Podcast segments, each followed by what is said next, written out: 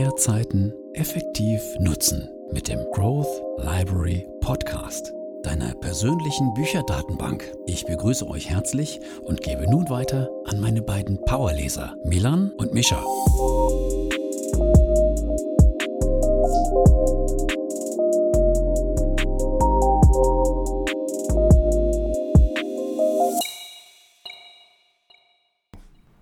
Herzlich willkommen, wie immer, auch nochmal von meiner Seite hier beim Growth Library Podcast. Mein Name ist Milan und am anderen Ende der Leitung befindet sich wie immer mein Bruder. Mischa, hallo und herzlich willkommen. Natürlich auch wieder von meiner Seite. Ich bin natürlich wie immer hoch erfreut, dass wir es geschafft haben, am Samstag, äh, nee, Sonntagmorgen uns hier zusammenzusetzen und die neue Episode aufzunehmen. Ja, wie immer, sehr schön, dass wir beide die Zeit gefunden haben dafür.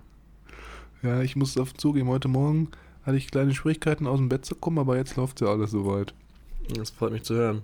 Michael, ich ähm, habe jetzt übrigens das Hörbuch von Edward Snowden zu Ende gehört. Oh, sehr gut. Was du mir letztens empfohlen hattest, oder was vor geraumer Zeit, ich glaube, es ist schon ein bisschen länger her. Und ich muss offen zugeben, ich war teilweise ziemlich schockiert, Mhm. was da eigentlich so alles hintersteckt und wie wir teilweise abgehört werden können. Und auf der anderen Seite fand ich es aber auch teilweise sehr, sehr lustig, also wie die dann ähm, ja manche Situationen beschreiben. Ich erinnere mich da an eine Situation, wo seine damalige Freundin, jetzt ist es ja seine Frau, war irgendwie einkaufen, nachdem er halt äh, alles veröffentlicht hatte und natürlich sich auch abgesetzt hatte. Mhm. Und dann sind diese Geheimagenten von der CIA ihr halt die ganze Zeit gefolgt, damit sie halt sicher gehen konnten, damit sie auch nicht wieder Kontakt zu ihm hat. Ja. Und dann waren sie auch sogar einmal irgendwie mit so einem Unterwäscheladen und dann hat sie halt so geschrieben, ähm, das hat sie halt in ihrem Tagebuch geschrieben, dass sie halt so die Leute auch hätte fragen können, ob sie diese Unterwäsche oder die andere Unterwäsche besser fänden, weil die halt so nah ihr da auf Schritt und Tritt auf den Fersen waren. Also Mhm. das war schon ganz lustig. Eklig. Ja, aber ich, ich weiß nicht, du hattest ja jetzt auch mit dem Hörbuch von Dirk Nowitzki, hast du das jetzt schon angefangen oder das haben wir letztes Mal ja kurz ange, angesprochen? Ja, ich glaube, Mhm. ich habe noch, noch zwei Stunden, habe ich da, glaube ich, noch übrig. Ist ja doch etwas länger. Muss aber ganz ehrlich sagen, ich glaube, das ist, ich bin die Woche nicht so richtig dazu gekommen, reinzuhören. Deswegen bin ich nicht ähm, momentan up to date, was er gerade macht. Aber es ist, glaube ich, jetzt so langsam die Phase, in der er ähm, seine Basketballkarriere an den Nagel hängt und ja, dann sich nur noch auf seine wohltätigen Zwecke, glaube ich, fokussiert. Wann hörst denn du eigentlich immer Hörbuch? Also, Mhm. Ich hab's teilweise immer in der Pause gemacht, auf der Arbeit, in der ähm, Kantine, wenn ich äh, Mittagspause hatte, beziehungsweise ich habe auch meistens mein eigenes Essen dabei. mhm. Und wenn sich dann die Gelegenheit ergeben hat, habe ich mich dann zurückgezogen in ein, kle- ein kleines Zimmerchen, habe mir dann das Hörbuch angemacht und gegessen. Mhm. das habe ich auch in Ansonsten- Singapur immer ganz oft gemacht. Ansonsten auf dem Weg zur Arbeit oder zurück fahre ich immer Fahrrad. Ja. Da höre ich entweder Musik oder Hörbuch, je nachdem, wie die Lust und Laune äh, bei mir gerade ähm, steht. Und ansonsten beim Kochen auch sehr gerne, wenn ich hier in der Küche stehe alleine, werfe ich mir die Kopfhörer über die Ohren Mhm. und schnippel dann noch nebenbei Ja. ein bisschen Obst, Gemüse und werfe das dann alles in den Topf und mache mir daraus was Leckeres. Ich höre meistens immer Hörbuch, wenn ich äh, zum Beispiel von Rotterdam nach äh, Düsseldorf oder nach Dortmund fahre. Ja, auch effektiv. Auf jeden Fall. Gut genutzte Zeit. Dann würde ich sagen, wir machen heute dann direkt weiter mit dem letzten Teil von der 10x Rule von Grant Cardone. Wir haben ja jetzt schon zwei Episoden besprochen oder teilweise schon sehr viel von dem Buchinhalt besprochen und jetzt geht es dann sozusagen dem Ende zu dieser Episode. Ja, genau. Wir fassen natürlich wie immer das ganze Buch zusammen. Äh, nicht das ganze Buch, sorry. Nicht, wir, fassen, wir fassen nicht das ganze Buch zusammen, da das ähm, den Rahmen unseres kleinen, Spot, unserer, unseres kleinen Podcasts sprengen würde. Stattdessen suchen wir uns die Punkte raus oder die Aspekte, die wir besonders interessant oder wichtig fanden, die wir mit euch teilen wollen. Falls ihr jedoch das Ganze nochmal ausführlicher ähm, nachsehen und nachlesen wollt, könnt ihr das gerne machen. In unserer Podcast-Beschreibung findet ihr den passenden Link dazu. Fackeln wir nicht ähm, lang rum, legen wir direkt los. Genau, so, jetzt würde ich dann direkt einsteigen mit Kapitel 13 und zwar ist es bei dem Kapitel so, dass es hier heißt, dass man wie beim Pokern sprichwörtlich in verschiedenen Lebenssituationen oder halt auch in, im Business Environment immer all in gehen sollte und sich überverpflichten sollte. Grant Cardone sagt hier, dass egal, was jetzt auf einen zukommt, also wenn du zum Beispiel eine Aufgabe gestellt bekommst oder eine Kundenanfrage bekommst und du eigentlich jetzt gar nicht weißt, wie du diese Aufgabe bewerkstelligen sollst oder wenn du nicht weißt, wie du diese Anfrage bearbeiten kannst, weil du gar nicht die Kapazitäten oder die Möglichkeiten dafür hast, sagt er halt hier, dass man auf jeden Fall trotzdem diesen Auftrag annehmen sollte und sich sozusagen mit der Firma jetzt sprichwörtlich all in gehen sollte, um halt erstmal das anzunehmen und dann im Nachhinein herauszufinden, okay, wie kann ich jetzt hier die Aufgabe lösen oder wie kann ich die Ressourcen mobilisieren, um die Aufgabe lösen zu können.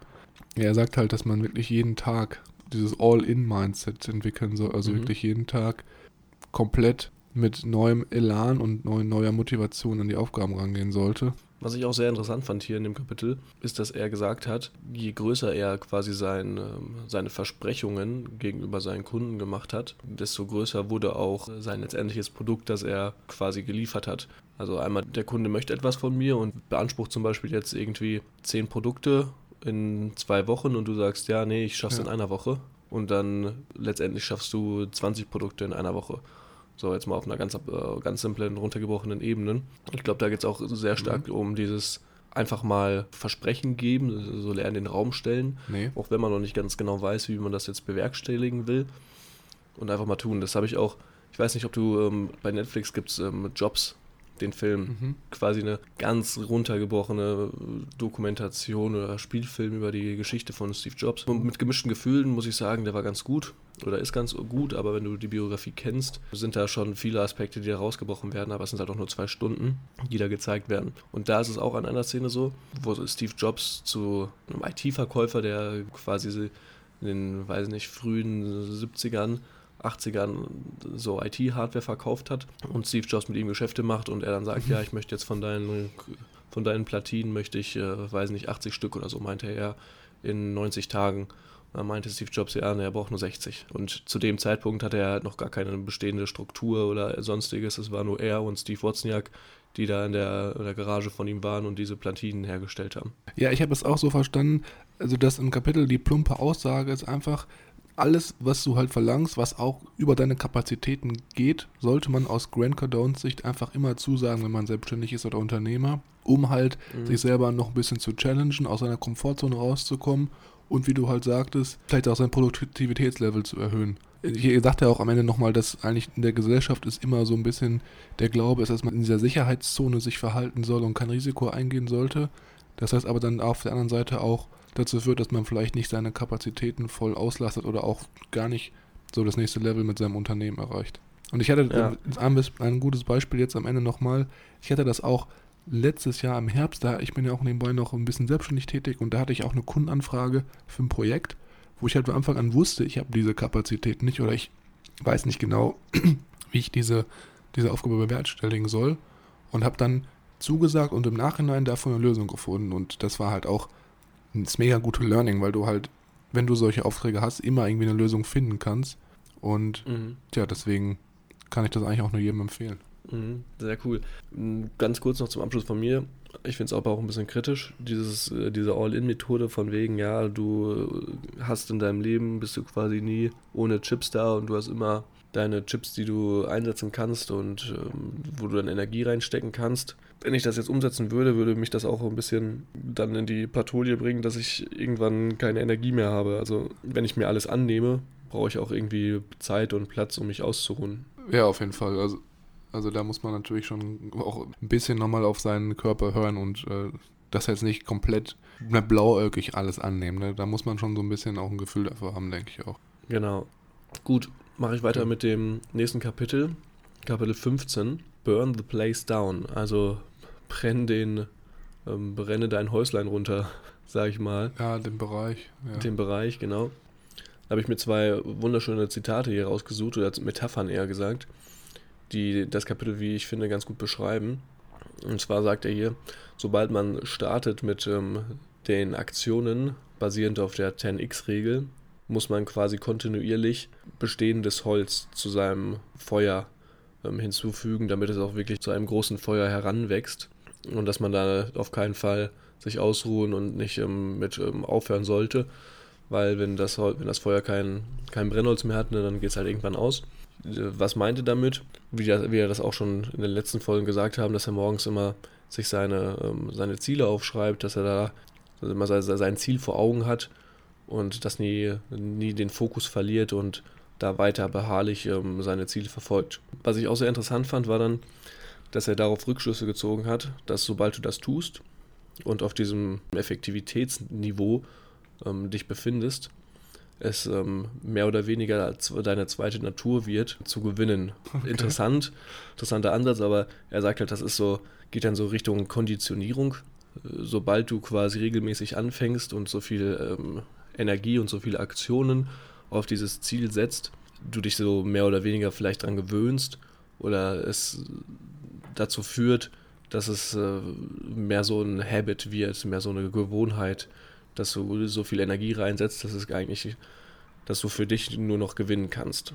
Die zweite sehr schöne Metapher, wie ich finde, ist, dass man Erfolg als Garten sieht und äh, egal wie grün oder wie schön äh, die Blumen da drinnen blühen, du musst dich trotzdem kontinuierlich um den Garten kümmern, damit er auch weiterhin so, ähm, so schön erhalten bleibt. wenn du dich darauf aufruhst, dass er so schön ist, wird es nach zwei, drei Wochen wieder Unkraut geben und dann war die Schönheit auch wieder von kurzer Weile.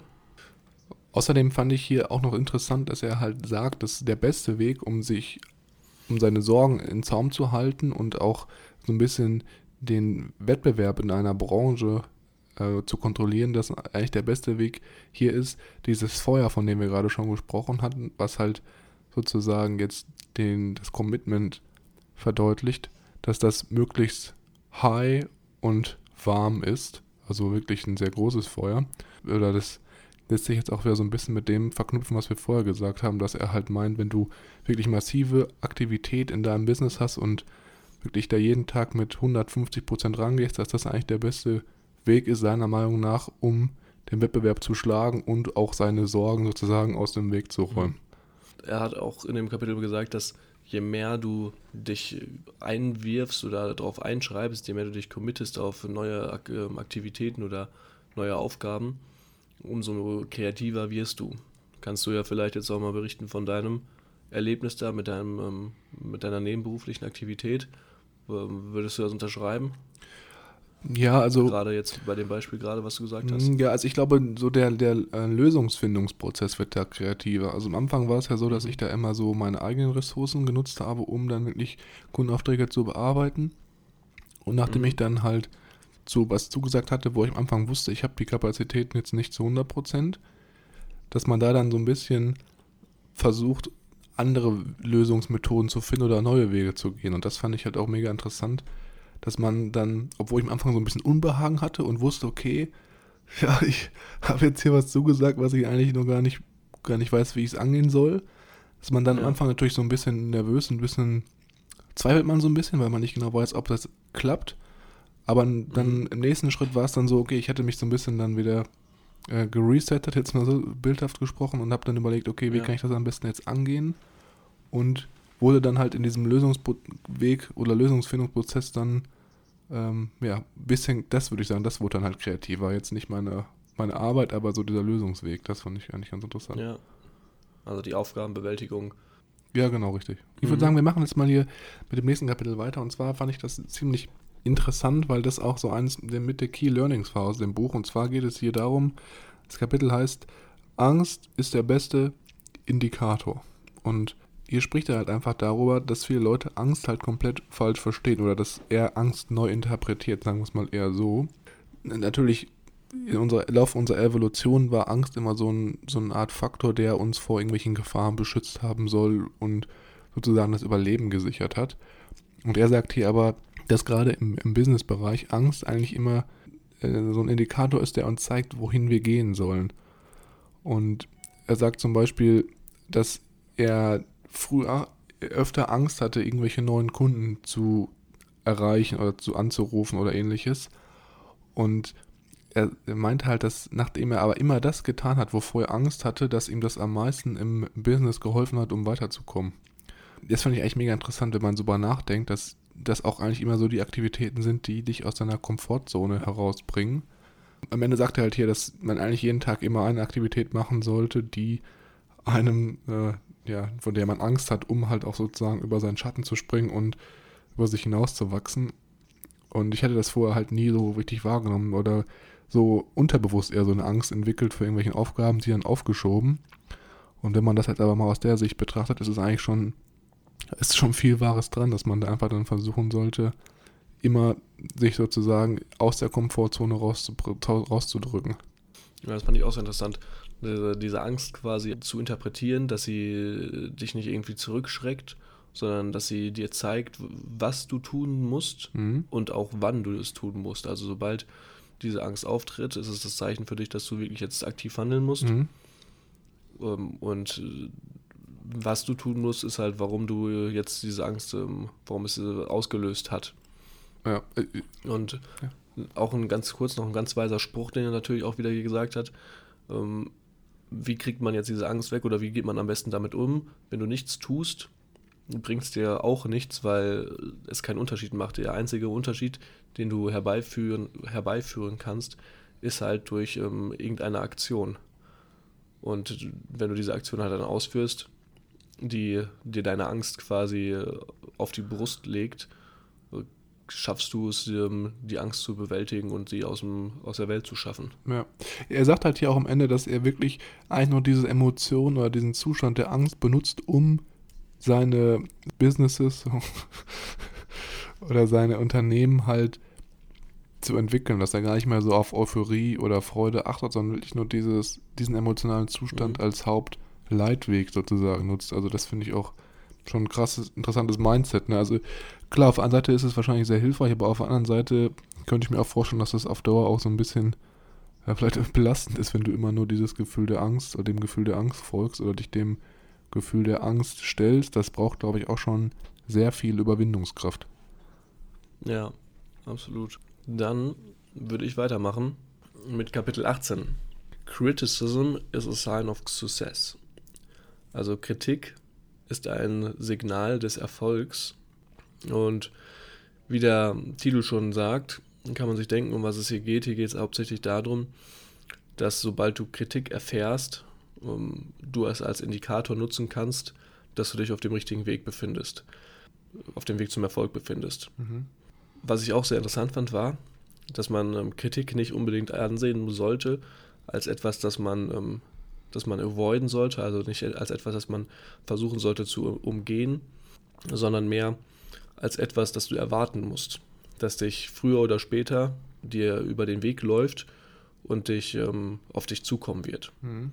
Und natürlich mit unserer 10x-Rule, die wir dann anwenden, ist äh, Kritik nicht ähm, weit entfernt von dir. Also es lauert hinter der nächsten Ecke, wenn man dann so um, große Schritte, sage ich mal, zu seinem Ziel macht ja, ich glaube, sagen werden, ja. ich, ich glaube, hier geht es auch darum, dass, wie du schon sagst mit der 10x-Rule, wenn du wirklich so viel äh, Effort in deine Aufgaben reinsteckst und so viel Motivation an deinen, deinen Aufgabendrang reinpackst, dass dann natürlich auch proportional die Menge der Leute steigt, die halt dich kritisiert.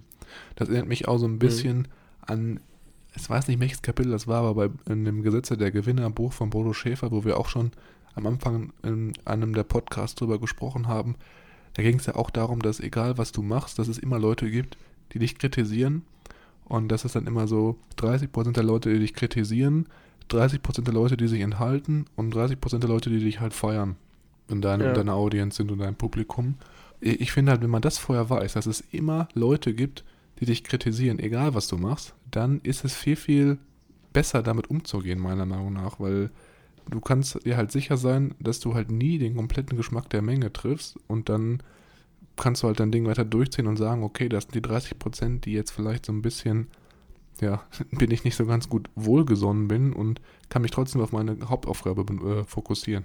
Ich hatte auch ähm, für meinen Teil, muss ich sagen, lange Zeit ein Problem damit, wenn ich ähm, gemerkt habe, dass Leute mir unwohlgesonnen sind. Irgendwie hat das bei mir innerlich so ein unbehagendes äh, Gefühl ausgelöst und ich hatte immer, immer das Gefühl, dass ich jetzt irgendwie alles geben müsste, um da reinzupassen oder um äh, der oder den Personen zu gefallen und mich mit allen gut zu stehen. Mhm. Was natürlich auch A unmöglich ist und B, kannst du ganz ehrlich auch drauf scheißen, wenn ich das so sagen darf hier. Ja. Ja, klar, wir sind ja jetzt hier ein Feuer-Podcast. mir fällt auch gerade noch eine ganz krasse Story ein. Und zwar habe ich mal auch einen Podcast von so einem amerikanischen Marketer gehört und da ging es halt auch darum, dass er halt auch in seinen YouTube-Videos halt auch klar immer Dislikes hatte und Leute, die halt da irgendwie negative Kommentare unter den Videos gesetzt hatten. Und dann hat sein Sohn aber auch irgendwann angefangen, YouTube-Videos zu machen, weil er halt auch so wie sein Vater halt irgendwie eine Persönlichkeit mhm. werden wollte. Und da gab es natürlich halt auch Kritiker. Ne? Es ist eigentlich ja klar, egal welches YouTube-Video du anschaust, es gibt immer Leute, die einen Daumen runter geben oder die irgendwelche Kommentare oder kritische, kritischen Kommentare drunter schreiben. Und dann war es ja. aber so, dass bei einem der Videos des Sohnes dann wirklich einer drunter geschrieben hat, ja, ich hoffe, du stirbst schnell oder so, so also richtig ganz krasse Sachen. Mhm. Und dann hat der Sohn halt mit dem Vater darüber gesprochen und meinte so, ja, das, was ist da los? Da hat der Vater so ein bisschen besorgt reagiert, ist ja klar, würde ich natürlich auch sofort. Mhm.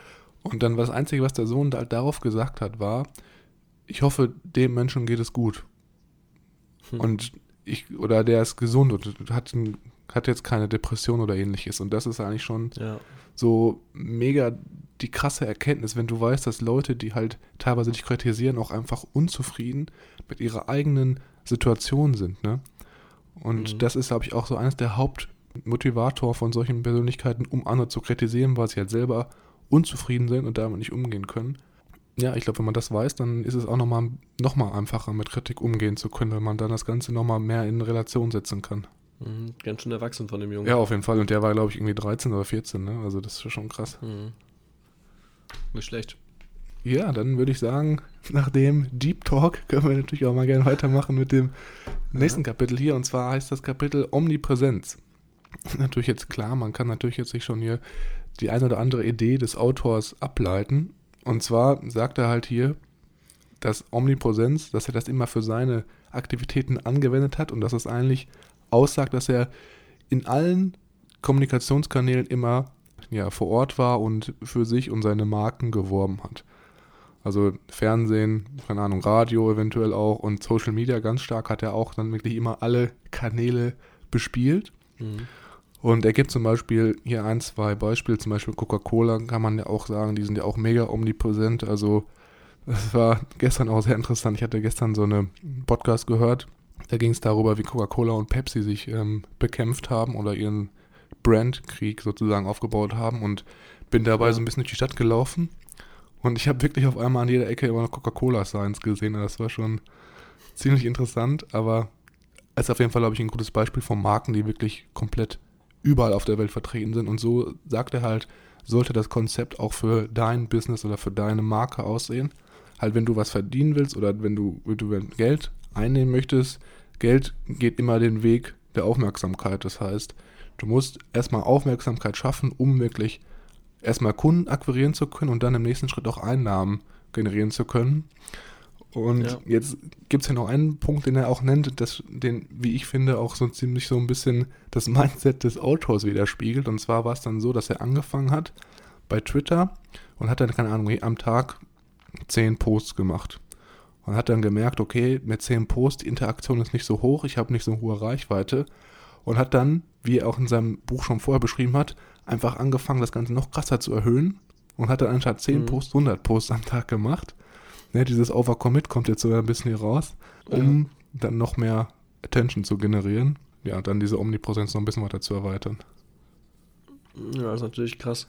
Da muss er auf jeden Fall das nötige Level an Kreativität mitnehmen, um da mal eben von 10 auf 100 ähm, dich zu skalieren und da auch jetzt nicht gerade irgendeinen Blödscheiß zu posten. Ja, ich glaube, er hat dann auch irgendwelche Leute eingestellt, die dann da für ihn getwittert haben. Mhm. Ähm, hast du schon zu dem Wort was gesagt, Omnipräsenz? Nee, nicht so im Detail. Ich habe es noch mal kurz angerissen. Mhm. Dann würde ich das hier machen. Ganz interessant eigentlich. Omnipräsenz als, ähm, als Begrifflichkeit ähm, oder als Konzept ähm, überall zu sein. Und da ging ich ja dann auch ein bisschen drauf ein, zu sagen, ja, natürlich physikalisch unmöglich, ähm, überall gleichzeitig zu sein. Mhm. Aber wenn man sich das mal vorstellt, was für eine Kraft dahinter steckt, wie viele Möglichkeiten und wie viel Publicity, sage ich mal, einem das geben würde, ist natürlich ähm, immens. Und das Ganze sieht er auch hier so ein bisschen als Ziel, ähm, dass man sich selber setzen sollte, quasi überall gleichzeitig zu sein. Und das ist genau quasi das, was er mit seinem, ja, mit seinen, mit seinem Ziel und seinen Erwartungen hier verfolgt. Ähm, dieses Konzept und äh, das Ganze quasi nutzt, um seine Ziele äh, zu verwirklichen und ähm, seine Erwartungen zu erfüllen. Und dann können wir eigentlich auch jetzt schon zum letzten Kapitel für heute fortschreiten, oder? Genau. Man kann noch hier wahrscheinlich, ähm, sollte man dazu noch sagen, es gibt hier ein Kapitel, das 22, wo wir uns über ähm, ausgetauscht haben, dass wir es hier nicht ähm, erwähnen. Das heißt successful oder unsuccessful. Mhm. Und das ist wirklich ein ähm, dicker Schinken, dieses Kapitel. Ja. Wo ich glaube, es sind ja 32 ähm, Punkte genannt werden, wo die Unterschiede zwischen erfolgreichen und ähm, nicht erfolgreichen Menschen liegt. Mhm. Genau, und da haben wir uns halt aktiv gegen entschieden, das Kapitel nicht zu besprechen, weil mit diesen 32 Punkten hätte man eigentlich noch eine ganze Podcast-Episode rausmachen können. Also für jeden, der da vielleicht auch nochmal mehr Interesse hat, vielleicht macht es hier dann einfach Sinn, das Buch nochmal äh, zu erwerben oder halt sich das Hörbuch in voller Länge anzuhören, weil da auch noch ein paar wirklich interessante Aspekte drin waren. Ähm, genau. Falls ihr da Interesse habt, könnt ihr euch selber mal drüber informieren.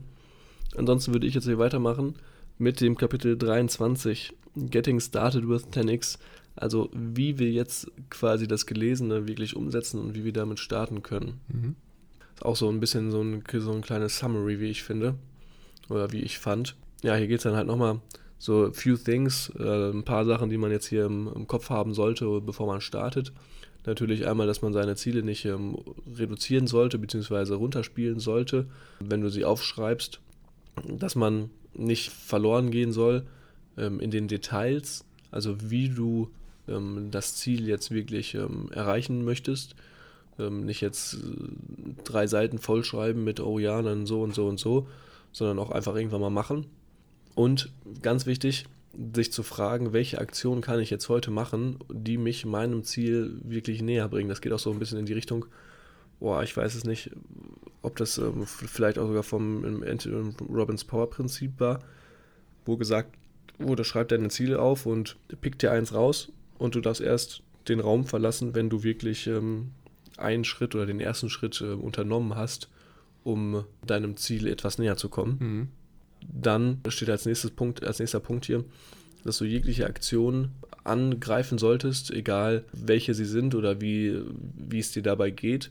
Also auch wenn du davor Angst hast, zum Beispiel natürlich wieder, einfach äh, zu tun und diese Angst dann zu nutzen als Zeichen, okay, es muss jetzt und geschehen und das und das muss ich jetzt tun. Genau, und ansonsten noch den letzten Punkt, auch das Ganze zu reflektieren, am Abend vielleicht ähm, nochmal drüber zu schauen, seine Liste anzugucken, welche Ziele man jetzt hatte und äh, wie du jetzt dem Ziel konkret ein Stück näher gekommen bist am gleichen Tag. Mhm. Als letzten Punkt nochmal von mir, was ich ja auch interessant fand, war, dass er darauf eingeht, äh, wie du jetzt mit Ratschlägen umgehen solltest, die von Leuten kommen, die das nicht einsehen, dass du dich auf so einem ähm, hohen Commitment-Level quasi die, ähm, dich bewegst. Die es halt nicht verstehen können oder wie, ne? Genau. Genau, die es äh, nicht verstehen, warum du jetzt äh, auch am Wochenende, sage ich mal, für deine Ziele arbeitest. Ja. Äh, außerhalb der Arbeitszeit, sage ich mal. Das geht ja nicht. Genau. Ähm, zunächst natürlich, dass man sich dann dafür bedankt, ähm, für den Ratschlag. Ähm, diese aber dann auch äh, daran erinnerst, also die Leute, ja. dass du deren Unterstützung natürlich eigentlich auch ähm, haben willst und dass du äh, das unbedingt für dich tun musst, um einfach herauszufinden, ähm, wie weit dich es bringt, das Ziel und äh, wie, wie nährwertig es quasi für dich ist und dass du äh, enttäuschter wärst, äh, wenn du es äh, gar nicht versuchen würdest. Mhm, ich. Ja. Da gibt es ja auch genau. so einen guten Spruch, man sollte eigentlich mal nur Ratschläge annehmen von Leuten, die wirklich schon die Position erreicht haben, die man eigentlich anstrebt. Und dass man da auch so ein bisschen guckt, okay, vielleicht ist der Ratschlag zwar nett gemeint, aber im Endeffekt höre ich da gar nicht drauf und mache dann so mein Ding. Ja, wobei man deswegen natürlich jetzt trotzdem nicht alle Ratschläge von äh, Personen, die vielleicht auf den ersten Blick nicht wirklich was erreicht haben, in die Tonne werfen sollte. Ja, nein, nein, nein. Ich meine nur, dass man da auch vielleicht das Ganze nochmal hinterfragen sollte und nicht von wirklich jedem immer alles 100% annimmt und dann auch mal guckt. Mhm, nicht alles ähm, als direkten Goldbarren nehmen. Ja, genau. Ähm, als Abschluss natürlich wie in jedem Buch erzählen wir jetzt ein bisschen was über, was wir jetzt hier hauptsächlich von mitgenommen haben und welche Aktivitäten wir integrieren, beziehungsweise was wir auch ähm, kritisch fanden. Ja. Okay, dann würde ich sagen, wir starten mal direkt mit der Kritik und gucken uns mal an, was wir beide jetzt nicht so gut fanden an dem Buch. Von meiner Seite aus gibt es halt zwei Punkte. Auf der einen Seite muss man natürlich dazu sagen, dass der Autor eine, wie ich es empfunden habe, sehr extrovertierte Person ist und wirklich ein starkes Mitteilungsbedürfnis hat. Mhm. Und das hat man auch ganz klar bei verschiedenen Kapiteln rauslesen können, dass er da wirklich immer versucht, 150, 180 Prozent zu geben und wirklich damit einer sehr erhöhtem Kommunikationslevel an bestimmte, bestimmte Situationen herangeht. Und ja. ich glaube, dass es hier gerade für Leute, die jetzt vielleicht eher etwas zurückhaltender sind oder introvertierter, dass es für diese Persönlichkeiten schwieriger ist, manche Sachen, die hier im Buch gesagt werden, umzusetzen. Also vielleicht muss man dann entweder sich dahin entwickeln, dass man ein bisschen kommunikativer wird, oder man muss halt gucken, dass man sich die Sachen rausschreibt, die jetzt vielleicht nicht so darauf abzielen, einen hohen Kommunikationsgrad an den Tag zu legen. Also da fand ich es ein bisschen kritisch, dass es halt eigentlich eher so auf sehr extrovertierte Persönlichkeiten ausgelegt war. Hm, ist nicht für jeden Mann sowas, irgendwie 100 Posts auf Twitter zu posten. Ja, genau, muss halt dann, muss es halt so mit sich selber vereinbaren irgendwie, ne? Ja. Genau, und auf der anderen Seite, wenn man sich den Autor nochmal anschaut, also jetzt auch noch den Hintergrund anschaut, wie wir schon ganz am Anfang einmal ganz kurz angesprochen haben, dass er jetzt da in der Scientology-Bewegung mit dabei ist, dann muss man natürlich jetzt jeder selber für sich entscheiden, inwieweit dann die, die Quelle für einen ja, Mehrwert bietet oder auch Kredibilität aufweist. Mhm. Da muss man dann vielleicht selber auch noch das Ganze etwas kritischer sehen. Zumal ich auch das mhm. Gefühl hatte, dass manche Kapitel sich auch so ein bisschen wiederholen. Also ich hatte jetzt nicht das Gefühl, dass wirklich in jedem Kapitel hundertprozentig was Neues angesprochen wird, sondern immer so, etwa bildhaft gesprochen, 20, 30 Prozent von einem Kapitel so ins nächste Kapitel immer mit überschwappen und das Ganze jetzt, äh, ja, vielleicht auch so ein bisschen wiederholend war teilweise.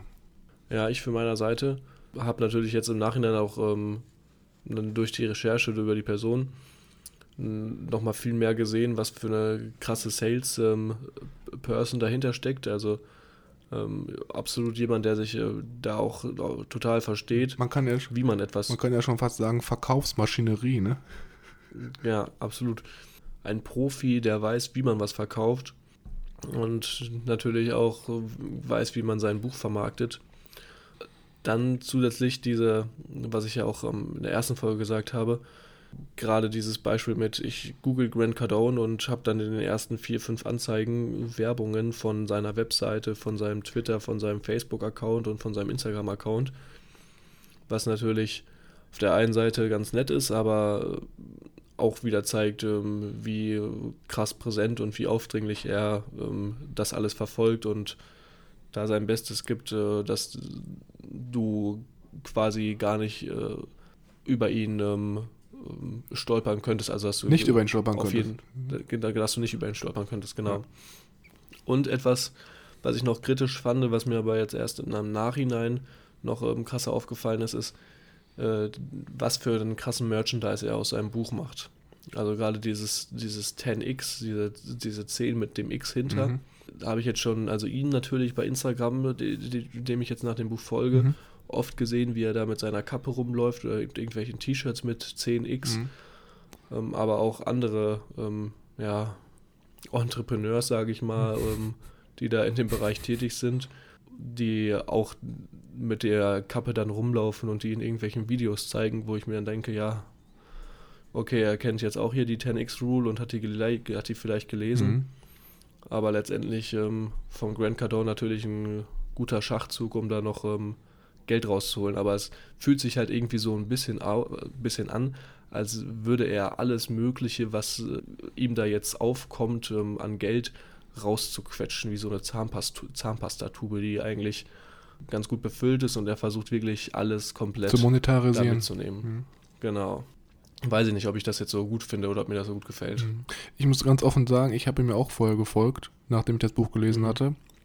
Und bin jetzt seit ungefähr drei Wochen, habe ich ihm wieder entfolgt, weil er einfach in seinen Instagram-Stories teilweise wirklich sehr oft dazu aufruft, irgendwelche Aktivitäten zu tätigen, um ihm seinen Kursen, seinen Events beizutreten und das wirklich sehr oft einfach Werbung in eigener Sache ist. Und ich habe da für mich einfach an irgendeinem Punkt nicht mehr so den Mehrwert gesehen, habe dann gesagt, okay, wenn ich da jetzt wirklich nochmal mit den Kollegen anschauen möchte, dann gucke ich einfach manuell auf den Account, aber bin Mhm. erstmal dann wieder auf Distanz gegangen. Aber jeder, den es interessiert, der kann ja mal Grant Cardone bei Instagram folgen und dann einfach mal schauen, was da so passiert und sich dann nochmal ein eigenes Bild von machen. Genau, absolut. Gut, dann würde ich sagen, was nehmen wir eigentlich mit aus dem Buch? Hier jetzt mal ein bisschen was Positives. Und ich fand hier mega gut, das, was eigentlich wahrscheinlich jeder mitnimmt als erstes, wenn er das Buch liest, ist ganz klar diese 10x-Regel. Also wie setze ich meine Ziele richtig um, um Faktoren mit einzubeziehen, welche mir von Anfang an vielleicht nicht klar sind und habe trotzdem dann die Möglichkeit, mehr zu erreichen, als ich eigentlich von vornherein gedacht habe. Und auf der anderen Seite auch diesen Faktor Angst zu nutzen, um da wirklich dann Sachen zu tun, wo denn ich weiß, okay, die halten mich in meiner Komfortzone, aber wenn ich die zum Beispiel jetzt mache oder den Kunden jetzt anrufe, morgens um 8, vor dem ich eigentlich mega Angst habe oder vor dem ich vielleicht auch Sorgen habe, dass ich mich falsch ausdrücke, wenn ich das mache, dann kann ich einfach anfangen, über mich selber hinauszuwachsen und neue, ja, neue Sachen zu lernen oder neue Erfahrungen zu sammeln. Und als letzten Punkt ging es einfach nochmal darum, dass man, was ich ja auch schon jetzt letztes Jahr gemacht habe, wenn ich das Buch gelesen habe, dass man Sachen annimmt, wenn man zum Beispiel selbstständig ist, von denen man gar nicht weiß, wie man es hundertprozentig erledigen kann, aber dann im nächsten Schritt einfach herausfindet oder für sich selber herausfindet, wie man sozusagen die Aufgabe dann lösen. Sehr interessant. Also die einzige Aktivität, die wir, glaube ich, teilen, ist diese, diese Angstgeschichte, die ich auch ähm, sehr interessant und ähm, mitnehme. Kurz noch, ähm, bevor ich da jetzt noch mehr zu sage, was ich auch gut fand, ist, dass er hier direkt zum Punkt kommt. Es ist nicht wie in manch anderen Büchern erst ein langes Rumgeschwätze, wo dann irgendwie ausgeholt wird und über Adam und Eva erzählt wird, Mhm. Sondern direkt im ersten, zweiten Kapitel wird halt gesagt, okay, hier die 10x-Rule ist ganz simpel, es ist einfach nur zehnmal mehr machen. Und der Rest des Buches ist dann ausführlich darüber erklärt, warum das jetzt die goldene Regel sein sollte, nach der man leben soll und wie es dir im Alltag und im Berufsleben hilft, noch erfolgreicher zu sein. Genau. Was ich auch sehr wichtig und interessant fand, war diese Darstellung, die er hier gebracht hat, von dieser Besessenheit, dass äh, wenn du ähm, etwas aktiv und hartnäckig verfolgst, du nicht gleich verrückt bist, so wie viele Leute vielleicht äh, erstmal von dir annehmen, sondern dass du einfach dich nur darauf verschrieben hast, deine Ziele mit einer anderen Intensität zu verfolgen als manch anderer. Mhm. Das fand ich ähm, sehr interessant und auch sehr wichtig, dass man das auch so ein bisschen auf dem Schirm hat, dass es jetzt nicht etwas Schlimmes ist, dass man, ähm, wenn man etwas ähm, so hartnäckig verfolgt. Mhm. Ja, stimmt echt. Also ich glaube auch gerade jetzt hier im, im deutschsprachigen Raum ist es vielleicht auch von manchen Leuten oder Leute, die es nicht verstehen können, dass du so krass an deinen Zielen arbeitest, dass die einfach dann auch so ein bisschen irritiert sind und sich auch noch dann auf der einen Seite dich kritisieren und auch sich Sorgen machen vielleicht auch so ein bisschen, ne? Auch so aus der Familie Mhm. raus und dann, wie du schon am Anfang gesagt hast, muss man sich einmal für den Ratschlag bedanken und dann aber am nächsten Schritt die Leute darüber aufklären, dass man das einfach macht, um für sich seine definierten Ziele zu erreichen. Und ich glaube, dann wird es für manche auch ein bisschen klarer. Ähm, der vorletzte Punkt, diese schöne Metapher, dass man kontinuierlich Brennholz seinem Feuer hinzufügen muss. Quasi ähm, Nährstoffe oder Gedankengut, um seine Ziele dann auch wirklich im, im Kopf zu behalten und diese zu verfolgen. Mhm. Und wie du ja auch schon gesagt hast, dieses ganze Angstthema, dass man Angst nicht als etwas Negatives sehen sollte, sondern eher Angst als Handlungssignal, dass du jetzt was tun solltest und dir auch die Angst sagt, was du tun solltest und dass die Angst nicht ähm, von alleine weggeht oder sich ändert, solange du nichts tust. Ja. Man muss natürlich dazu sagen, es ist nicht immer auch leichter gesagt als getan. Ne? Also es kostet natürlich Mhm. immer noch Überwindung und ich glaube, Ja, ich habe es teilweise auch dieses Jahr noch nicht häufig genug gemacht, wirklich in Situationen zu gehen, von denen ich so ein bisschen Respekt hatte. Aber Ja. das, wenn man sich das, glaube ich, jeden Monat nochmal in Erinnerung ruft und das auch vielleicht als Monatsziel festhält, mindestens eine Aktivität oder pro Woche mindestens eine Aktivität zu tun, vor der man Angst hat oder vor der man so ein bisschen Respekt hat, dann ist es, glaube ich, besser, als wenn man sagt, ja, ich nehme mir das vor fürs Jahr, aber gucke jetzt nicht jede Woche oder jeden Monat, wie oft habe ich das denn wirklich auch umgesetzt. Ja, das stimmt. Ähm, gehört eine ordentliche Portion Überwindungskraft und ähm, Schritt aus deiner Komfortzone auf jeden Fall dazu. Richtig. So, dann würde ich sagen, wir haben jetzt das Buch abgeschlossen. Schon wieder ein neues Buch zu Ende. Das geht immer so schnell. The 10x Rule von Grant Cardone. Und wie immer ist es so, dass wir uns sehr freuen, wenn ihr uns Feedback gibt zu unseren Podcast-Episoden oder halt auch eure Meinung teilt, wie ihr das Buch fandet, wenn ihr es schon gelesen habt. Ihr könnt uns dazu immer erreichen über unseren Instagram-Account growthlibrary.official oder halt auch über unsere Webseite growth-library.de. Und wir haben jetzt noch ein neues Feature eingebaut. Das heißt, wir haben alle Bücher, die wir bis jetzt in unserem Podcast besprochen haben, auf unserer Webseite verlinkt. Da gibt es eine Rubrik, die heißt Buchempfehlung. Da könnt ihr dann nochmal nachschauen, wenn ihr bestimmte Titel euch interessieren oder nachkaufen möchtet. Und auf unserer Instagram-Seite gibt es jetzt diese Rubrik auch. Wenn ihr da auf unser Profil klickt, gibt es einen Link und da kann man auch ganz einfach die Buchempfehlungen oder unsere Bücher, die wir besprochen haben, einsehen. Und genau, ansonsten freuen wir uns natürlich auch sehr, wenn ihr uns eine Bewertung für unseren Podcast gebt über iTunes. Das geht ganz einfach unten in der Sterne-Rubrik. Das hilft uns einfach, den Podcast ein bisschen bekannter zu machen und auch Leuten näher zu bringen, die von unserem Wissen zusätzlich profitieren. Ja, dann würde ich sagen, wir hören uns der nächsten Woche und bis dann. Mit einem neuen Buch übrigens. Ne? Bis dann.